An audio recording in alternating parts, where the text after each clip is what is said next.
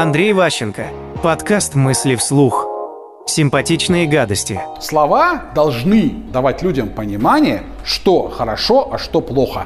В этом смысл первоначальное слова, позволяющий отделить грехи от позитива. И поэтому есть у любого оценки любой есть позитивная оценка и завышенная позитивная оценка, сказочная, а есть такая же негативная, раздутая слухи, сплетни.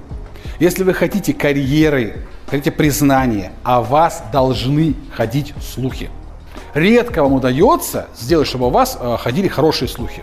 Что вы там отличный сотрудник, прекрасный специалист, все такое прочее. Нам всем традиционно симпатичнее какие-нибудь гадости. Они тупо любопытнее.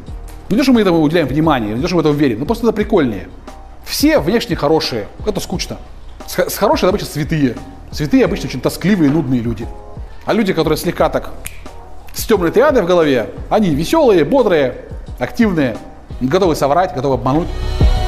Мысли вслух. По материалам курса Андрея Ващенко «Личная эффективность».